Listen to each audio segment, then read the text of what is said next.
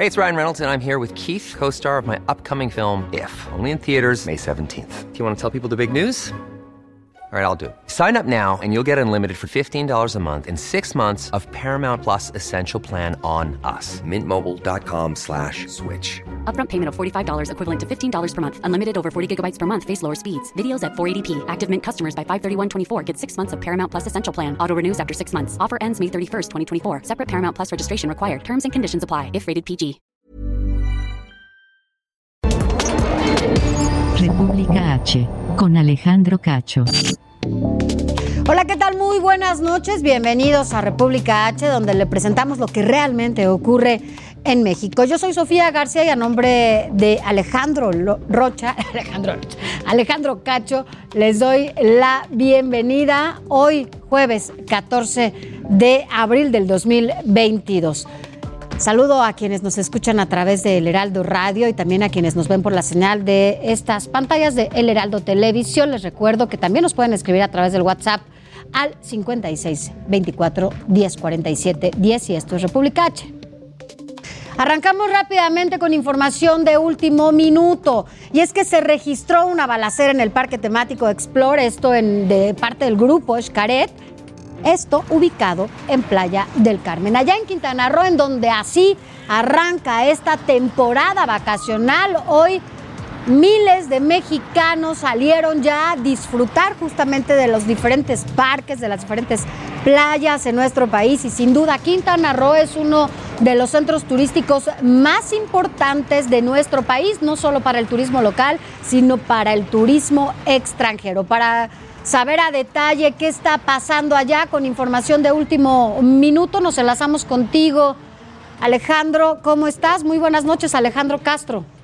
¿Qué tal? Muy buenas noches, Sofía. Efectivamente, comentarles que momentos de pánico se vivieron en el Parque de Diversiones Explore del Grupo Escaret luego de un tiroteo en la parte del estacionamiento exterior.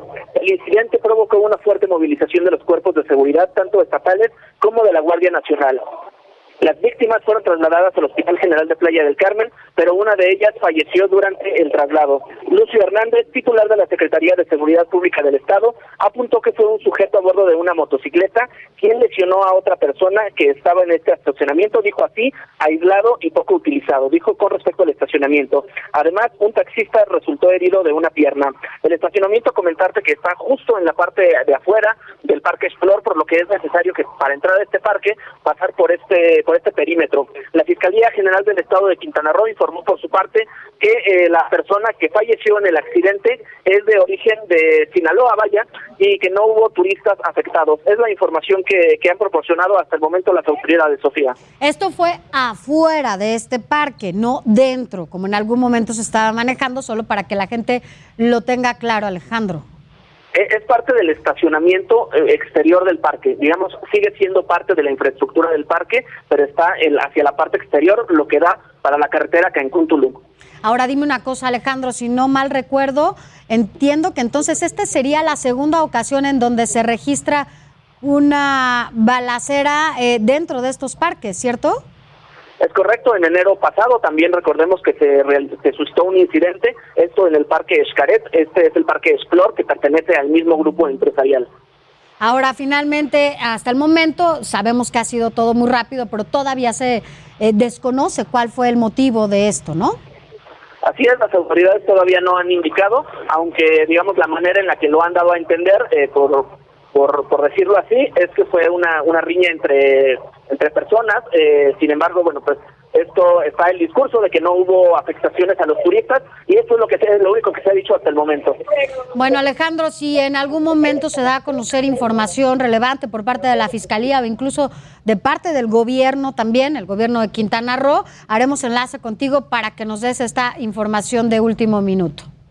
Por supuesto, continuamos pendientes de la información. Buenas tardes. Gracias, Alejandro Castro, nuestro compañero corresponsal allá en Quintana Roo. Así, así se abre, así se da esta bienvenida a los turistas allá en Quintana Roo, en este parque temático Explore. Hoy, hoy que arrancan ya de manera oficial este periodo de Semana Santa. Más adelante, si ocurre algo, nos vamos a enlazar con mi compañero, como ya se lo decía. Vámonos a más información. Mire. Le cuento que el pasado 6 de abril, el gobernador de Texas, Greg Abbott, anunció el incremento de inspecciones estatales de seguridad a tractocamiones, esto allá en la frontera. Lo hizo, según él, para detectar migrantes que regularmente viajan a escondidas en este transporte de carga en su intento por cruzar hacia Estados Unidos. Usted ha visto que muchas veces hay trailers que llevan en sus cajas, incluso con paredes falsas, a personas hacinadas allá en estas cajas de, los trailers. Y bueno, pues esto eh, supuestamente es lo que provoca que se tome esta decisión desde Texas. Y bueno, pues provocó un desacuerdo político, claro, entre el presidente Joe Biden y el gobernador de Texas, Greg Abbott. Y bueno, pues esto también generó largas filas de camiones varados al lado de nuestra frontera. Eh, bueno, esto aumentó en los tiempos de cruce y una caída de más de 70% en el flujo comercial. Imagínense, estaban ahí parados literalmente por horas. Esto se dio a conocer, bueno, pues todas las pérdidas económicas que tuvieron de acuerdo a organismos empresariales. En protesta, bueno, pues camioneros del estado de Tamaulipas, Coahuila y Nuevo León realizaron bloqueos en las zonas de cruce por considerar que la decisión del gobernador tejano pues era unilateral y también era injustificada. La Casa Blanca reclamó al gobernador, es decir, el presidente de Estados Unidos reclama directamente al gobernador de Texas por estas revisiones excesivas que se hacen al transporte eh, mexicano que cruza la frontera y aseguró que la medida ya tiene consecuencias en el aumento de precios, no solo en ese estado, sino también en Estados Unidos, a lo largo y ancho de ese país.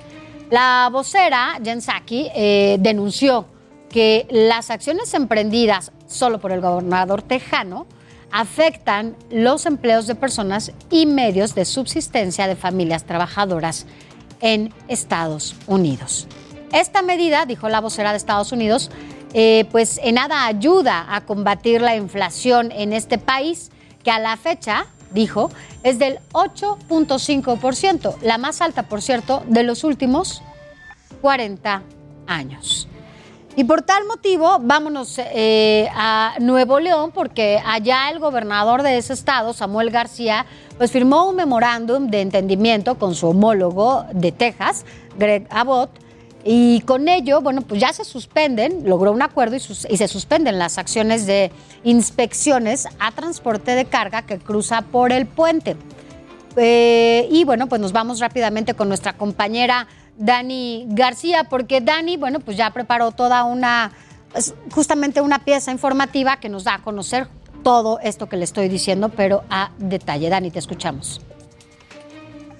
Tras firmar un memorándum de entendimiento para reforzar la seguridad en los 14 kilómetros de frontera que tiene Nuevo León con Texas, el gobernador del estado norteamericano, Greg Abbott, prometió liberar el paso de transportistas de carga pesada, dando marcha atrás en las inspecciones exhaustivas que se han estado realizando y adelantando que podrían llegar al mismo acuerdo con otros gobernadores mexicanos el gobernador de Nuevo León, Samuel García, acudió a Texas para reunirse con el gobernador tejano, donde se comprometió a reforzar la seguridad y vigilancia en la frontera para evitar el tráfico ilegal de personas y drogas. Ya en días pasados habían sostenido pláticas telefónicas y finalmente se reunieron en el país vecino para formalizar los acuerdos que ambos llamaron históricos. Destacaron que Nuevo León reforzará los operativos de seguridad en la frontera y en el puente Colombia en Anáhuac, por lo que aceptaron detener totalmente los operativos de revisión exhaustiva que se estaban realizando los conductores de camiones. Informó desde Monterrey, Nuevo León, Daniela García. Cabe decir que, bueno, pues el gobernador de Nuevo León fue el primero de los tres gobernadores que encabezan eh, los tres estados eh, fronterizos con Estados Unidos en lograr un acuerdo y por ello, bueno, pues la importancia que, bueno, después a este acuerdo se sumaron otros gobernadores que ahorita le vamos a, comentar. Mire, por ejemplo, vámonos hasta Tamaulipas, donde además el conflicto derivado por intensas revisiones a transporte de carga, pues provocaron que el lunes de esta semana transportistas realizaran un bloqueo como medida de, medida de protesta por las demoras en el cruce entre Tamaulipas y Texas. Y quien tiene toda la información es Arnoldo García. Con la presencia de la Guardia Nacional y la Policía Estatal, el bloqueo en el puente internacional Reynosa Bar se levantó tras el ataque que hombres armados realizaron ayer con la quema de tres camiones de carga. Las revisiones continúan, demorando de 45 a 60 minutos por unidad. Los choferes decidieron después del ataque levantar la protesta y empezar a cruzar, esta vez resguardados por las fuerzas de seguridad pública federal y estatal. Los camiones que llevan perecederos, electrodomésticos, autopartes y detergentes a Estados Unidos comenzaron a ingresar, aunque de manera lenta, por el puente Reynosa Par, que desde el lunes permaneció bloqueado por los choferes como protesta ante las inspecciones nivel 1 que reordenó el gobernador de Texas, Greg Abbott, el pasado 6 de abril y que siguen vigentes.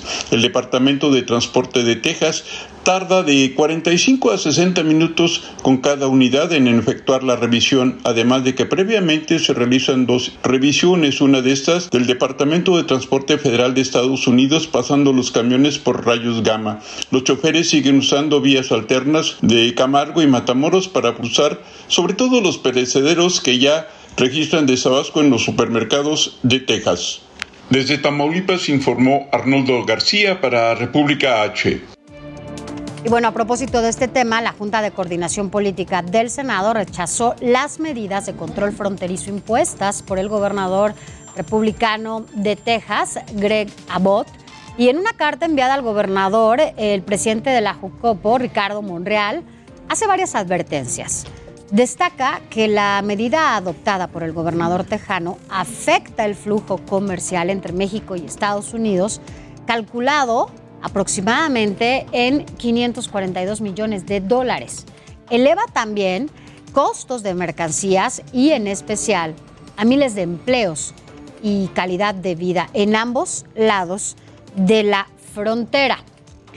Eh, la gobernadora de Chihuahua, por su parte, Maru Campos, y su homólogo de Texas, Greg Abbott, también ya firmaron un acuerdo para suspender esta inspección de camiones que ingresan a Texas por la frontera con México. En conferencia de prensa conjunta, ambos gobernadores anunciaron que bueno, se continuará la revisión de vehículos de autotransporte que ingresen a Estados Unidos, provenientes sobre todo de México, excepto los de Nuevo León y Chihuahua. Esto dijo la gobernadora de Chihuahua. Vamos a escucharla.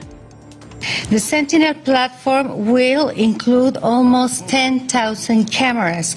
2000 La plataforma Sentinela incluye 10.000 cámaras, 2.000 equipos de análisis de video para reconocimiento, 11 filtros biométricos y de reconocimiento facial. Con esto vamos a construir una frontera más segura con ayuda de patrullas aéreas. True Air. Y mire, por su parte, el gobernador de Texas, Greg Abbott, eh, pues se refirió así a la labor que está haciendo la gobernadora de Chihuahua. Escuchemos. La gobernadora Campos me ha entregado el mejor plan de seguridad fronterizo que he visto de ningún gobernador de México.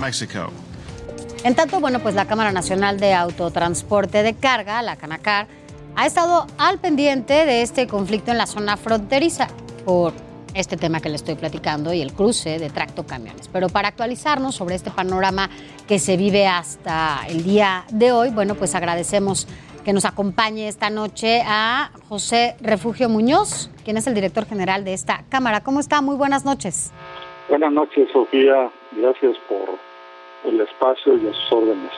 Pues, ¿cuáles las afectaciones? Primero que nada, sobre todo, actualizar estos datos eh, de pérdidas económicas que se han tenido por esta, pues hubo una pausa realmente que paralizó la entrada ¿no? de estos transportes eh, por la frontera y que, bueno, pues sin duda les afectó gravemente.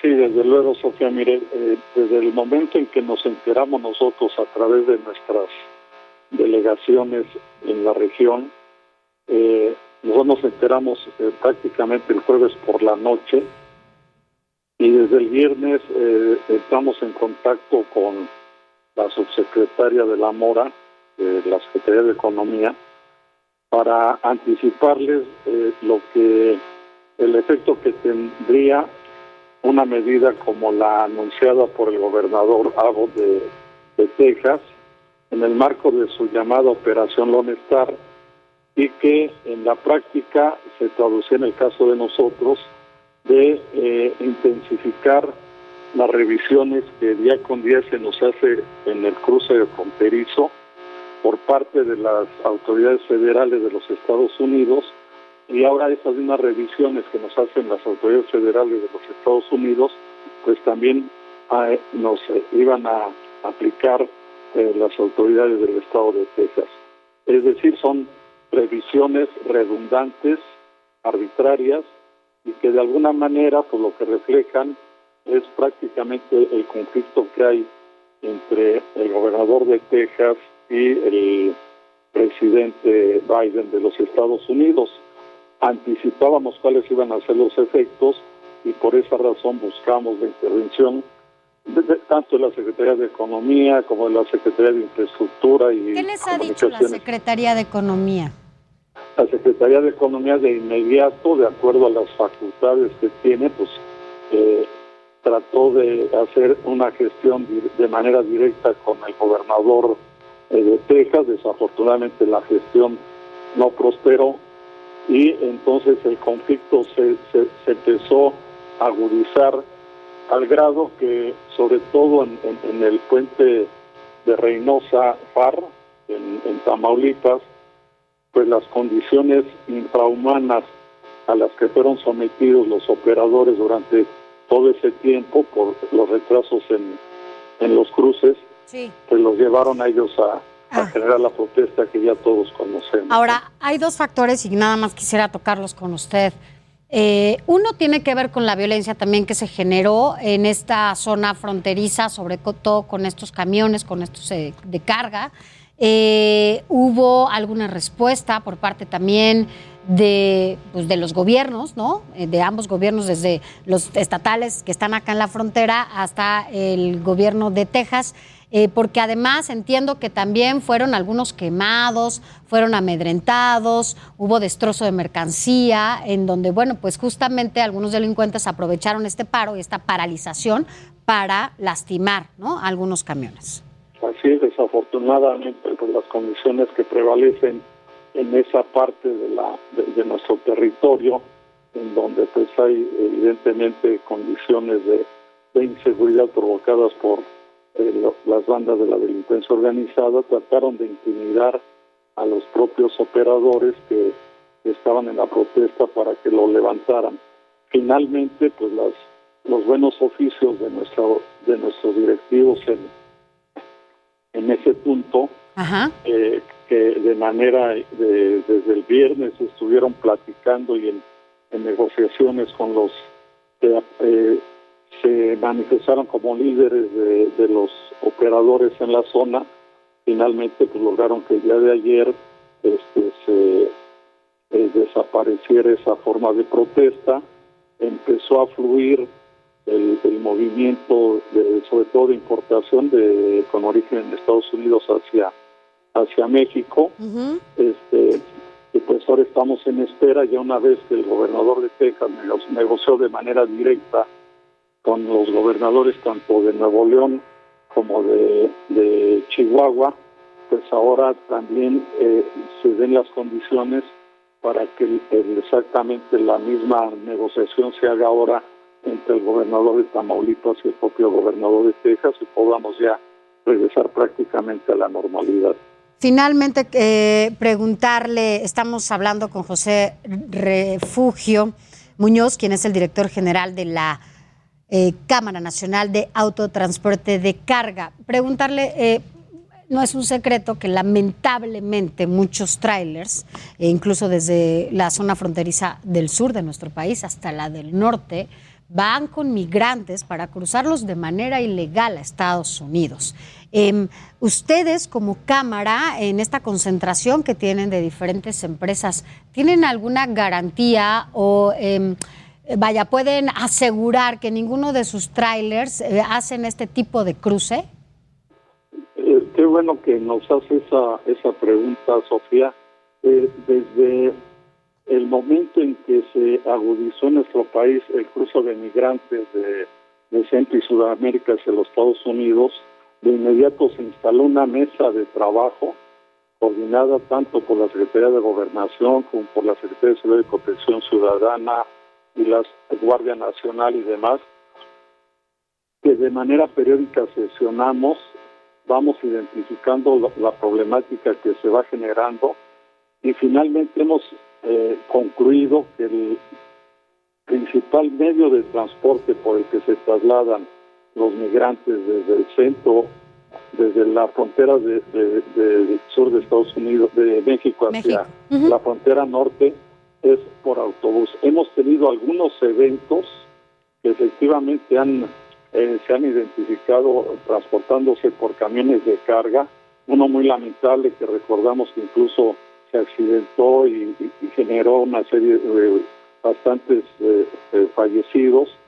Y todos esos casos que hemos identificado en los que se utilizan vehículos de carga, hemos documentado que son vehículos que son clonados, que son utilizados por las bandas de la delincuencia organizada pero que son clonados. Bueno, pues nosotros estaremos al pendiente de lo que pase en esta frontera, de los acuerdos y sobre todo lo que dé a conocer el gobernador allá de Texas. Y bueno, por lo pronto deseamos que todo se estabilice por el bien de la economía, sobre todo, y como las repercusiones negativas que tiene este tipo de paros. Gracias por haber estado con nosotros. esperamos y muchas gracias a ustedes. Gracias. Hasta luego. Vámonos a más información. Mire, en Colima hay una alerta por el fenómeno Luna. ¿Usted lo ha escuchado? Bueno, este fenómeno trae olas marinas que podrían ser de riesgo para los turistas. Esto es importante, sobre todo si usted pensaba ir para este centro turístico. Pero quien tiene todo el reporte es Marta de la Torre. La Unidad Estatal de Protección Civil Colima alertó sobre el ingreso al Pacífico mexicano de un canal de baja presión atmosférica, además de que se está presentando el fenómeno natural conocido como efecto de luna, que provoca intensas corrientes marinas y mar picado. Indicó que hay evidencia de que este fenómeno natural y las fuertes corrientes internas provoquen la presencia de algunas especies marinas en las playas colimenses, por lo que se exhortó para que en caso de observar algún animal peligroso como alacranes, víboras, cocodrilos y otros, se tiren y reporten de inmediato al teléfono de emergencias 911. La semana pasada se difundió en redes sociales un video sobre el avistamiento de un cocodrilo en la playa Boca de Pascuales en Tecomán, aunque Protección Civil no pudo corroborar la información debido a que no fue llamado para hacerse cargo de la situación. Por ello recordó que para los cocodrilos toda la zona costera es sitio de movilidad natural para buscar alimento o aparearse, por lo que recomendó a la población reportar estos avistamientos para que el personal especializado se encargue y resguarde la zona. Mi reporte desde Colima. Bueno, y siguiendo con estos centros turísticos, mire, en Nayarit, allá en las playas también, habrá medidas de prevención para los vacacionistas y quien tiene toda la información es Karina Cancino. A partir de las 18 horas se impedirá que bañistas sigan en el mar en las 28 playas de Nayarit, esto con la finalidad de resguardar su vida, ya que no hay disponibilidad de guardavidas para todas ellas, confirmó el secretario de Seguridad Pública y Protección Ciudadana del Estado, Jorge Benito Rodríguez Martínez. En municipios como Santiago Iscuintla, el alcalde Eduardo Lugo afirmó que de 6 a 8 de la noche en las playas de esa localidad se llevarán a cabo acciones de limpieza, ya que no deberá existir festejos y otras actividades hasta la mañana siguiente aunque a las 6 de la mañana será el horario de recolección de basura en esas playas. Mientras tanto, la COFEPRIS ha señalado que las playas de Nayarit son natas para su uso recreativo. Esta es la información, soy Karina Cancino desde Nayarit. Vámonos ahora rápidamente hasta la autopista México-Pachuca, porque allá está mi compañero Alan Rodríguez. ¿Cómo estás, Alan? Buenas noches. Cuéntanos cómo está pues todo allá, sobre todo hoy Hola, ya. ¿Qué tal, amigos? Muy buenas noches. Nosotros nos encontramos en estos momentos en la plaza de cobro del municipio de Catepec, Estado de México. Esto en la autopista México-Pachuca, en donde en estos momentos se está reportando una salida de 20 automovilistas y un ingreso de 18 por minuto. Esto hemos ido observando a lo, a lo largo de las últimas horas cómo ha ido descendiendo el número de vehículos que pasan por estos filtros de cobro y esto debido a que la mayoría de los vacacionistas partieron hacia sus lugares de destino esta mañana o algunos de ellos lo hicieron hasta el mediodía, cuando sí, en este punto se registraron algunos largos asentamientos. Sin embargo, poco a poco se ha ido agilizando. Cabe destacar que la Guardia Nacional, así como policías locales y estatales, tanto del Estado de México como de los estados que se dirigen hacia las zonas turísticas, han emprendido un importante operativo para agilizar y para evitar cualquier cualquier accidente que se realice, pues, que se registre en estas vías de comunicación. Por lo pronto, amigos, es el reporte que tenemos desde esa caseta del municipio de Catepec en la autopista México-Pachuca, donde afortunadamente hasta el momento no se ha reportado ninguna incidencia. Gracias, Alan. Buenas noches. Estamos al pendiente. Gracias. Y es momento de ir a un corte, pero al regresar vamos a conversar con la infectóloga y pediatra Ariana Huerta. Esto para hablar sobre el tema del próximo periodo de vacunación para niñas y niños aquí en México. No se vaya, esto es República H. Regresamos.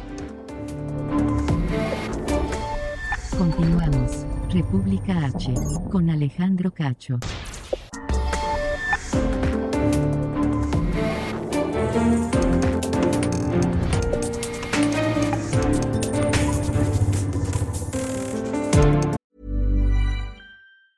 Hey, it's Ryan Reynolds, and I'm here with Keith, co star of my upcoming film, If, only in theaters, May 17th. Do you want to tell people the big news?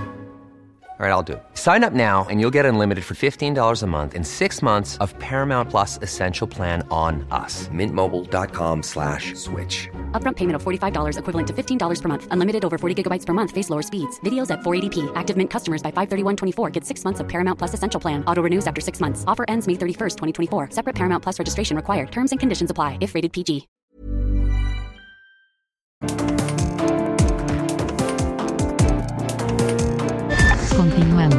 República H. Con Alejandro Cacho. Gracias por continuar con nosotros aquí en República H. Recuerde que estamos transmitiendo de manera simultánea a través de los micrófonos de El Heraldo Radio y también aquí a través de estas pantallas en El Heraldo Televisión.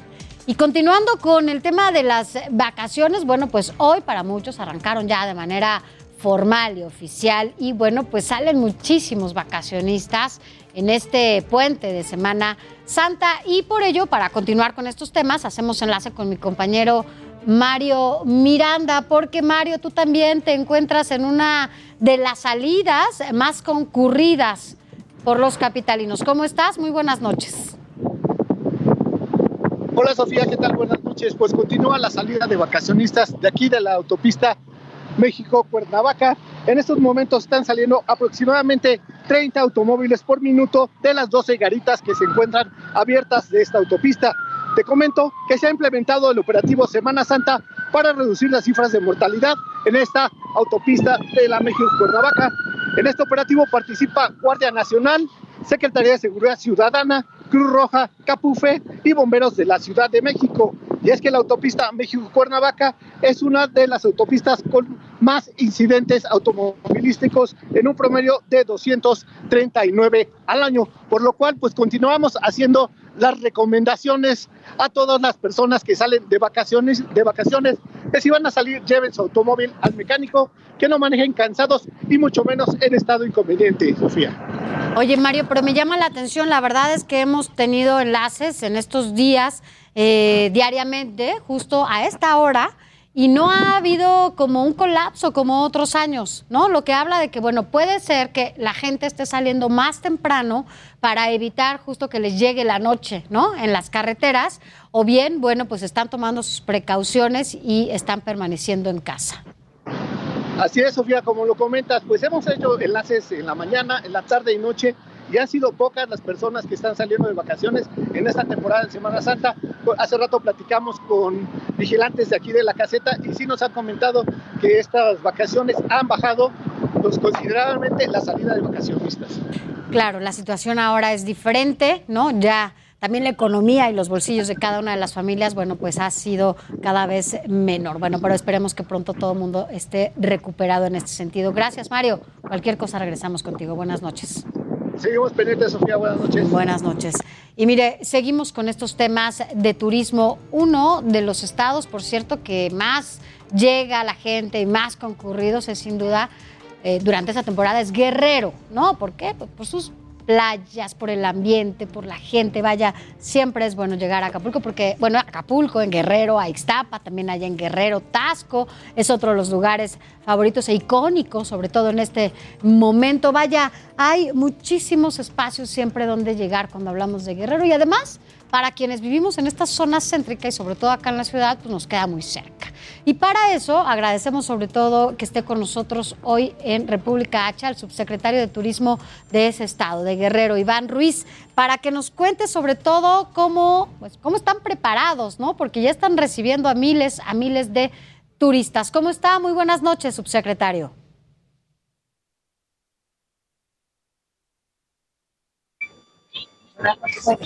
¿Sí me escucha? ¿O tenemos un... al aire.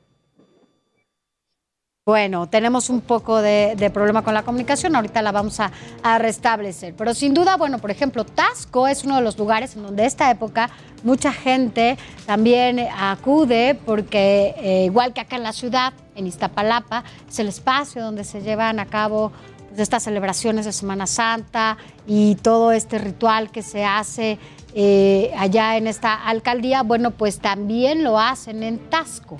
¿no? Eh, bueno, también Acapulco es una de las playas consentidas, sobre todo del turismo eh, nacional y eso, bueno, por la cercanía ya se lo comentaba y bueno, pues por otras otras cosas que además nos gusta mucho, sobre todo de Acapulco. Ixtapa es otro de los espacios turísticos allá en Guerrero. Pero bueno, más adelante vamos a hacer enlace con el subsecretario de Guerrero de Turismo y volvemos a platicar con él. Por lo pronto, mire, Vamos a contarle, a propósito de estos temas de Semana Santa, que este año se realizará la representación número 179 de la Pasión de Cristo, esto allá en Iztapalapa, y será un evento mixto, es decir, habrá gente que asista al lugar, a este lugar, pero también usted podrá seguir el Via Crucis en línea, ¿no? De manera virtual, como justamente se hizo en los dos años pasados debido a la pandemia. Ahora, usted se ha preguntado, ¿cuánto cuesta? la representación de la pasión de Cristo? Bueno, Jessica Moguel tiene toda la información.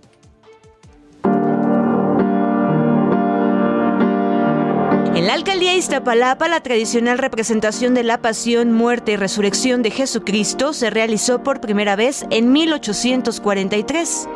Desde entonces y hasta ahora, año con año, las autoridades de la alcaldía y el comité organizador de Semana Santa organizan los festejos. Este año se realiza la 179 representación. Se espera una derrama económica de al menos 100 millones de pesos y más de un millón de visitantes.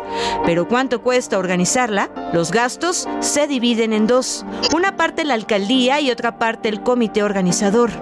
Pero los vestuarios corren por cuenta de los actores. El gasto que hacen va desde los 5 mil pesos hasta los más de 20 mil pesos. Los pontífices, Herodes, todos esos caifás, ellos costan su vestuario y dependiendo de las telas y de su economía es lo que se gasta. El comité organizador paga las comidas, la base de uno de los escenarios, papelería, pintura, telas, decoración y todos los adornos. Este año calcularon solo para pintura alrededor de 10 mil pesos. Eh, como estamos trabajando casi durante un mes, son 30 días, no son 30 comidas. Imagínate 30 comidas de a 500 pesos, pues ya cuánto es. Ahorita en estos días pues es más, ¿no? Ya estamos hablando para 50 gentes. Ese dinero se recolecta de una cuota que deben pagar las personas que integran el comité y todos los actores participantes en la representación. Este año, cada uno de los 350 actores paga 50 pesos, por lo que se recolectan 17.500 pesos, mientras que los 45 integrantes del comité colaboran con 500 pesos, por lo que se recogen 22.500. En total, 40.000 pesos para gastos. Pero estamos hablando de que es, es, mínimo, ¿no? Porque si ya se hiciera la Semana Santa como se viene haciendo, estamos hablando de 6.000 nazarenos, estamos hablando de 1.000 judíos, de 1.000 romanos, estamos hablando de 300 caballos o más. Hoy no van a salir 17 caballos, imagínate, de 300 a 17, pues ahí está la diferencia. Por parte de la alcaldía también se asigna un presupuesto para la logística del evento. Sin precisar la cantidad destinada, la alcaldía de Iztapalapa respondió al Heraldo Televisión que se contemplaron gastos para la renta de micrófonos de diadema, luces, bocinas y tres pantallas, entre otras cosas.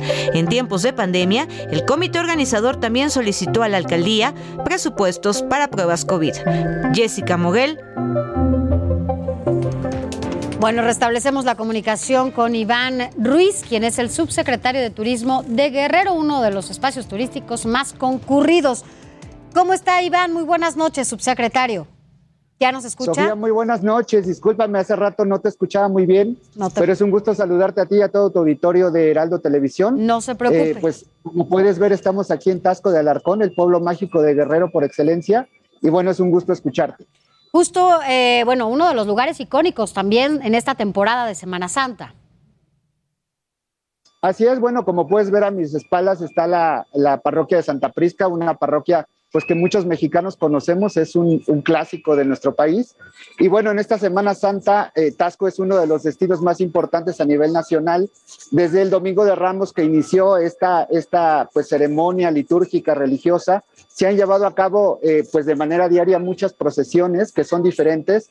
Es muy importante, bueno, eh, decirle al auditorio que no es propiamente un espectáculo, más bien es, es una celebración religiosa para la que se preparan por mucho tiempo los quienes participan en ella. Y bueno, hoy estuvimos con el presidente municipal, el secretario de Turismo del Estado, presentando, bueno, esta, esta celebración de Semana Santa, que después de dos años que no se pudo realizar como es debido, bueno, este, este año ya se está retomando. Hemos recibido un muy buen número de turistas. Esperamos para estas dos semanas 11 mil turistas en este destino Tasco. En general, para el estado de Guerrero, esperamos más de 400 mil turistas. Y bueno, la ocupación hotelera se ha visto muy beneficiada. En estos días ha estado por encima del 50-60%. Pero bueno, ya para mañana tenemos una ocupación promedio del 80-90% aquí en Tasco, que bueno, es una ocupación muy alta. En este momento está permitido el 90% de ocupación de acuerdo al periódico oficial del Estado de Guerrero, lo que nos autorizaron las autoridades sanitarias se está respetando. El sector turístico ha trabajado muy de la mano con los tres órdenes de gobierno para permitir que, bueno, estas celebraciones se puedan llevar a cabo y que no nada más sean un, motivo de gozo, sino también un motivo de cuidarnos todos, cuidar a los que más queremos. Y bueno, sin duda, yo todavía eh, invito a todo tu auditorio a que puedan venir a Tasco, a que puedan visitar Acapulco, Ixtapas y Guatanejo, la Costa Chica, la Costa Grande de Guerrero. Es eh, uno de los lugares, eh, bueno, favoritos, ¿no? De todos los mexicanos, ir a Guerrero por estos paraísos turísticos que tiene. Ahora, eh, Entiendo lo que nos decía es que se han puesto de acuerdo los tres eh, niveles de gobierno para garantizar la estadía de quienes lleguen ¿no? a, estos diferentes lugares. Eh, la seguridad, sobre todo, creo que es importante que la gente que tenga pensado ir o que vaya en carretera, pues sepa que ustedes de alguna manera están trabajando también desde el gobierno municipal, estatal y federal para que bueno puedan pasar unas vacaciones eh, en paz, ¿no? Y sin ningún imprevisto. Así es, eh, los tres órdenes de gobierno han realizado su tarea. La gobernadora Evelyn Sagado Pineda el, el, viernes pasado realizó el banderazo de este operativo de seguridad a nivel estatal, con el que se está pues garantizando la seguridad eh, en materia de, bueno, todo lo que ya sabemos, pero también en materia sanitaria es muy importante porque, bueno, aunque la pandemia ha sido un poco ya eh, pasada, eh, pues esta sigue, sigue su marcha en nuestro país, tenemos que cuidarnos. El sector turístico de Guerrero siempre ha estado muy, muy pendiente de esto y esta no es la excepción. Y bueno, también estamos ya reaperturando las actividades promocionales. Eh, este, este próximo 22 de abril inicia el Tianguis Internacional de Pueblos Mágicos en Barcelona, España. Y bueno, Tasco será el representante de Guerrero porque, bueno, de momento es nuestro único pueblo mágico y estarán participando, bueno, la, la, comisión encargada y encabezada por la Secretaría de Turismo de Guerrero y la Presidencia Municipal de Tasco Alarcón, estarán participando allá en Barcelona sí. con objetivos muy claros de promocionar Tasco en el viejo continente. Finalmente, eh, bueno, pues este año será un año distinto, ¿no? Completamente distinto a lo que se ha vivido por lo menos de los dos últimos años por la pandemia. Sí, hay una recuperación importante. Sí, sí, hay una recuperación muy importante porque, bueno, hace, hace dos años inclusive pues no tuvimos una Semana Santa en forma. Eh, después de esto, varios hoteles tuvieron que cerrar hace dos años. Las, el año pasado tuvimos una ocupación permitida muy baja, entre 50%, 60%, y este año, como te comentaba, ya tenemos una ocupación permitida de casi 90% en hoteles, 80% en algunos otros servicios, sí. y esto pues eh, impacta directamente en la economía del pueblo mágico, y bueno, si, si, se dan una vuelta por acá, verán que están las playas repletas, los turistas están disfrutando de las procesiones y sí. pues de todos los servicios turísticos que brinda este pueblo mágico. Bueno, pues iremos pronto por allá. Muchas gracias por haber estado con nosotros aquí en República H. A Iván Ruiz, subsecretario de Turismo del Estado de Guerrero. Gracias y buenas noches. Gracias a ustedes, que tengan excelente noche y los esperamos en Guerrero. Hasta luego. Gracias, hasta luego. Y mire, ya decíamos que, bueno, los dos años anteriores a, a este, hoy los vacacionistas salen mucho más seguros porque hay más vacunas, hay más gente que, bueno, pues ha tenido la conciencia de cuidarse. Pero sin duda el COVID-19 ha sido, pues, un, un parteaguas en todo lo que tiene que ver justamente con el turismo en el mundo. Y a propósito, vámonos a estos temas, porque, bueno, mientras en todo el planeta eh, se han puesto, a- siguen las restricciones porque pues en China se está dando un nuevo brote de COVID-19 en niveles históricos desde que comenzó la pandemia. Le voy a contar que hay 20 mil casos activos y más de 200 mil asintomáticos. China, recordemos que es pues este epicentro de donde surge el COVID. Y esta variante Omicron se extiende por las distintas provincias de China. Las fronteras están cerradas al exterior y hay confinamientos de ciudades enteras como Shanghái, en donde los casos positivos son enviados a centros de aislamiento. Y mire, Pfizer, BioNTech, eh, estos dos laboratorios van a solicitar el uso de emergencia para aplicar una dosis de refuerzo a menores de 5 a 11 años. Buscan la aprobación de la Administración de Medicamentos de Estados Unidos y un estudio que realizaron presentó resultados positivos en este grupo de edad al aumentar sus anticuerpos. Anoche le informábamos que el presidente Andrés Manuel López Obrador ya había adelantado que en mayo podría ya arrancar la vacunación para niñas y niños en nuestro país de 5 a 11 años. Y son cerca de 22 millones de niños, niñas y adolescentes entre 5 y 14 años, los que tendrán que estar vacunados e incluidos en este esquema de vacunación completa cuando inicie la campaña que ya anunciaron desde el día de ayer.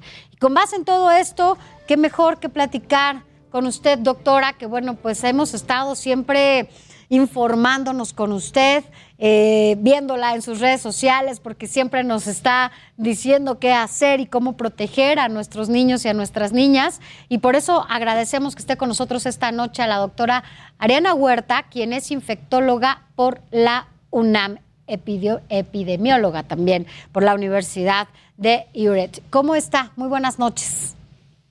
Buenas noches, Sofía. Muchísimas gracias. Gracias a ti y a tu auditorio. ¿Cómo ve este anuncio que hace ya el presidente? Bueno, por fin se va a llevar a cabo este esquema de vacunación a partir de mayo. Pues mira, eh, respecto a este anuncio, la verdad es que, eh, bueno, punto número uno, son muy buenas noticias, ya que eh, al fin nos sentimos escuchados, nosotros los pediatras.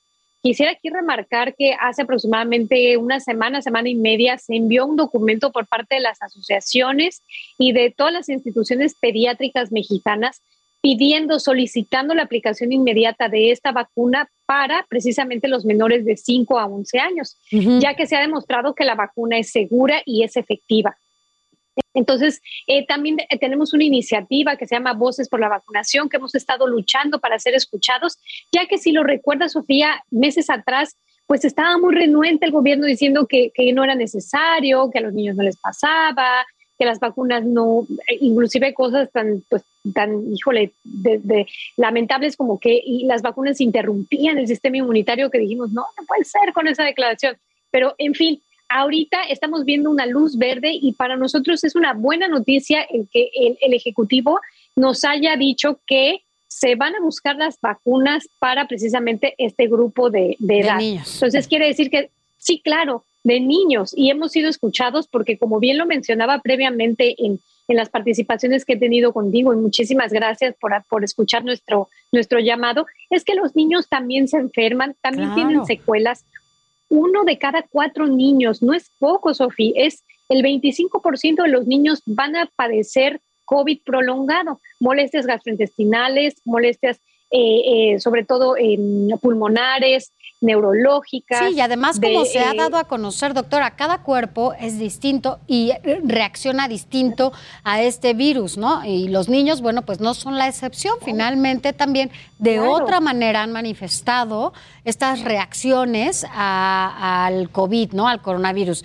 Y decirle, bueno, el presidente decía que van a hacer eh, este llamado, que incluso ya llamaron a este para que se envíen más vacunas por este mecanismo, ¿no? De COVAX. Y bueno, pues entiendo que, bueno, pues ya tienen todo arreglado. ¿O cómo, cómo es esto?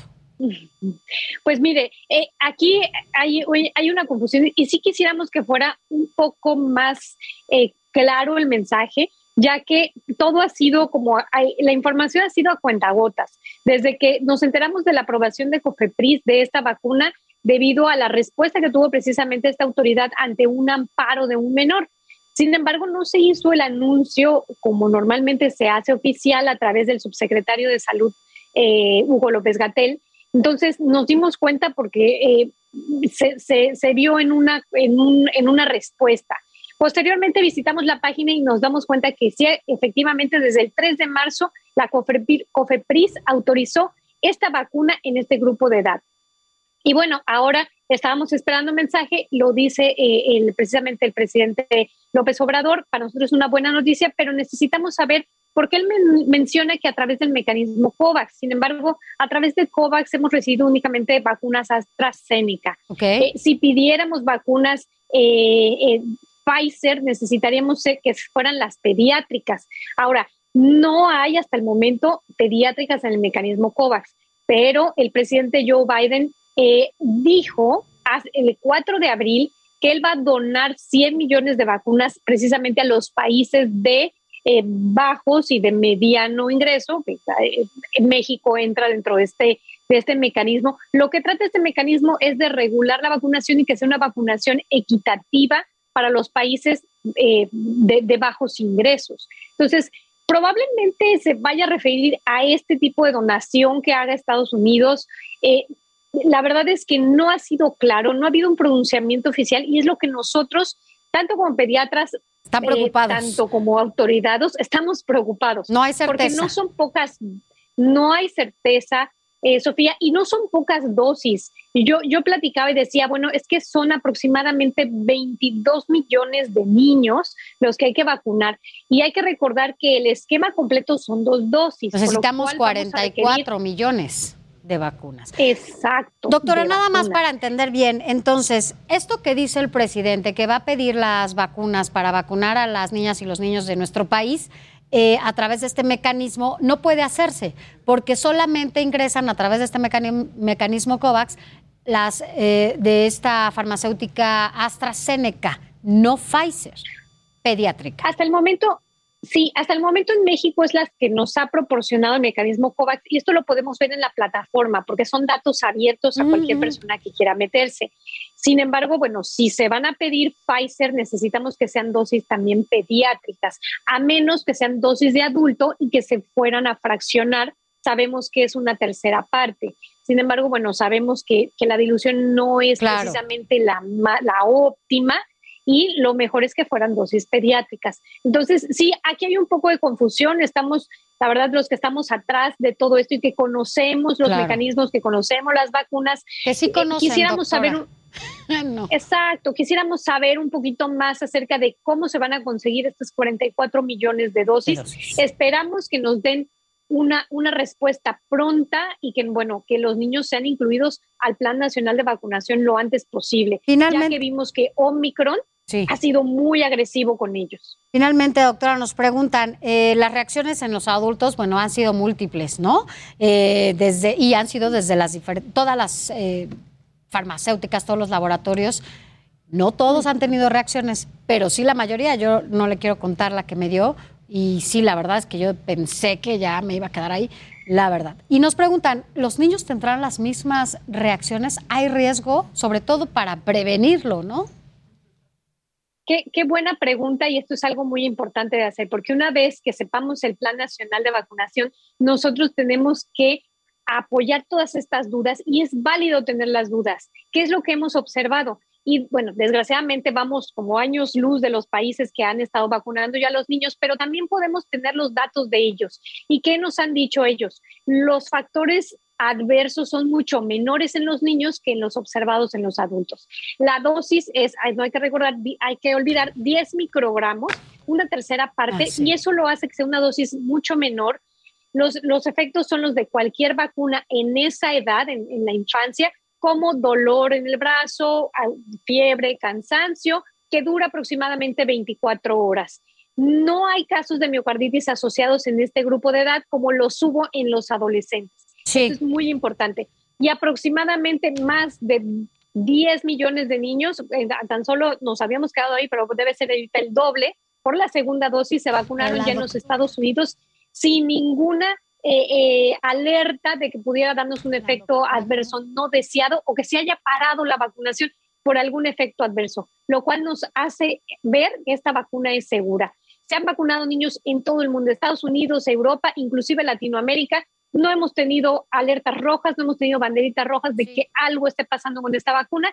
Entonces, todos tranquilos y a proteger a los niños. Lo que sí se ha visto es que protege y eh, evita la hospitalización de niños y sobre todo estos síndromes inflamatorios pediátricos que son puramente pediátricos y que hemos observado nosotros los pediatras y esto lo protege hasta en un 95%. Las vacunas Sofi, siguen funcionando. Nos han enseñado en el transcurso de la historia que nos han salvado como humanidad. Así es. Es momento también de vacunar a nuestros niños. Así lo, así esperemos que sea pronto, doctora. Como siempre es un gusto escucharla y platiquemos pronto. Gracias, doctora Ariana Huerta, infectóloga pediatra por la UNAM. Gracias y buenas noches.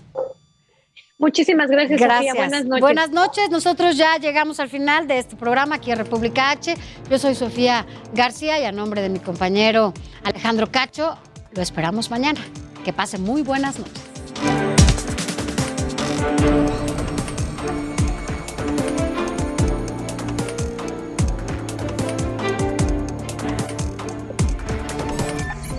Esto fue República H con Alejandro Cacho. Even when we're on a budget, we still deserve nice things. Quince is a place to scoop up stunning high-end goods for 50 to 80% less than similar brands. They have buttery soft cashmere sweaters starting at $50, luxurious Italian leather bags, and so much more. Plus, Quince only works with factories that use safe, ethical, and responsible manufacturing. Get the high-end goods you'll love without the high price tag with Quince. Go to quince.com slash style for free shipping and 365-day returns.